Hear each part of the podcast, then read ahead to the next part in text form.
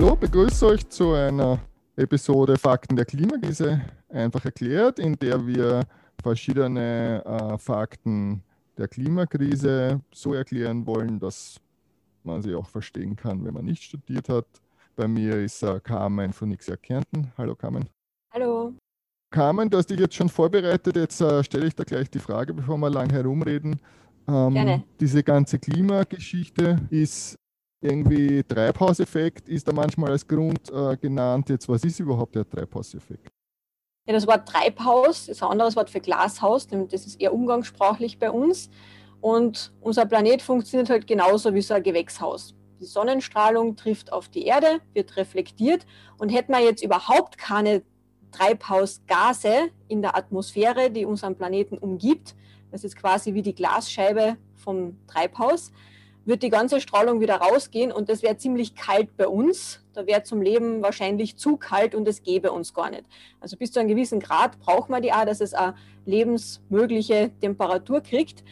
Das Problem beim Treibhauseffekt aktuell ist es, dass wir Menschen einfach so viel Treibhausgase produzieren, dass wir halt einfach schon so viele in der Atmosphäre haben, dass es mittlerweile zu warm wird. Also man kann sich das vorstellen, normalerweise hätte man so quasi eine leichte, luftige Sommerdecke um den Planeten und dann ist es schön gemütlich. Mittlerweile sind wir eher schon in Richtung Daunendecke unterwegs. Und die können wir halt nicht einfach so runterstrampeln, wie wir Menschen, wenn uns halt warm ist, sondern wir müssen die halt wirklich Naht für Naht, Masche für Masche auftrennen, damit es wieder kühler wird. Und genau das ist unser Problem. Heißt das irgendwie, dass das dann auch Wärmestrahlung reflektiert, jetzt so wie ein Spiegel oder so? Oder genau, die Erde so strahlt das wieder ab, bei hellen Flächen mehr als bei dunklen. Das, dazu kommen wir mal anders ja. mal.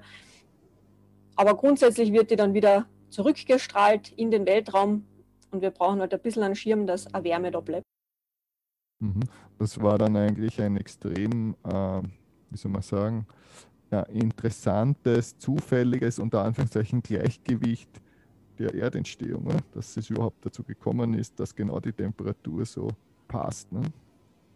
Genau, deswegen gibt es so, zumindest soweit wir wissen ja auch nur bei uns Leben in unserem Sonnensystem und auf den anderen Planeten zumindest aktuell nicht, weil es dort immer entweder zu kalt oder zu heiß ist, je nachdem, wie weit sie von der Sonne weg oder dabei sind oder eben die Atmosphäre nicht passt, dass die halt die Wärme nicht halten können. Und natürlich haben wir den großen Vorteil mit dem Wasser. Ohne das wären wir natürlich auch aufgeschmissen. Mhm. Okay, Treibhauseffekt. Das heißt, es wird jetzt wärmer, weil wir mehr Treibhaus, mehr Glasscheiben und also mehr Treibhausgase in der Atmosphäre mhm. haben. Was sind überhaupt diese Treibhausgase? Von was reden wir da? Ja, die, mit denen wir uns in der Klimaforschung und als Klimaaktivisten am meisten auseinandersetzen, sind natürlich das Methan und das CO2, weil die von uns Menschen auch am meisten produziert werden. Es gibt aber auch noch andere wie Lachgase und die FCKWs, die ja größtenteils verboten sind, Gott sei Dank mittlerweile. Aber wir konzentrieren uns meistens eher aufs Methan. Das ist ein großes Thema von uns Menschen und auch das CO2, das ist halt das, wo wir wirklich am meisten produzieren davon und deswegen das auch den, den größten Anteil von unserem Problem ausmacht. Interessant, also gesagt, FCKW, ich kann mich erinnern, als Kind war die Diskussion, ne, das war in die Kühlschränke drin, oder? Und dann, und dann haben sie das verboten. Das hat ja das Ozonloch gemacht, oder? Aber das hat damit nichts zu tun. Hängt zusammen. Also die waren auch in Verdacht, eben Ursache für das Ozonloch zu sein. Und man hat ja dann auch schon gesehen, mit dem Verbot, zumindest zeitverzögert. Also das ist immer das Problem mit diesen Gasen, dass die nicht in dem Moment, wo man aufhört, die zu produzieren, sofort verschwinden, sondern die haben alle unterschiedliche ähm, Zeit, die sie brauchen, um zu zerfallen oder abgebaut zu werden. Und man hat dann schon gesehen, dass das Ozonloch sich auch wieder erholt hat. Muss jetzt aber ehrlich gestehen, ich müsste das jetzt selber noch recherchieren, ob das jetzt direkt zusammenhängt oder ob man das nur vermutet, dass das zusammenhängt. Ja, das ist mir nur so eingefallen. Ähm, das heißt, wir reden primär von CO2 und, und äh, Methan, also ein Kohlenwasserstoff, das einfachste Kohlenwasserstoff. Und wo kommt das her? Also speziell mein CO2 ist eh klar, das ist halt sozusagen von sämtlicher sauberer Verbrennung. Wo kommt das Methan her? Also das Methan, momentan kommt der zweite Anstieg, den wir gehabt haben. Also gehen wir auf das auch anders mal noch ganz genauer ein auch viel beim Fracking und bei Bodenarbeiten aus. Aber wir haben sehr viel Methaneinschlüsse im Boden. und die werden jetzt halt dadurch, also durch Industrie freigesetzt. Generell werden diese Treibhausgase, die vom Menschen verursacht werden und die ja den Klimawandel so extrem beschleunigen, in erster Linie bei industriellen Prozessen.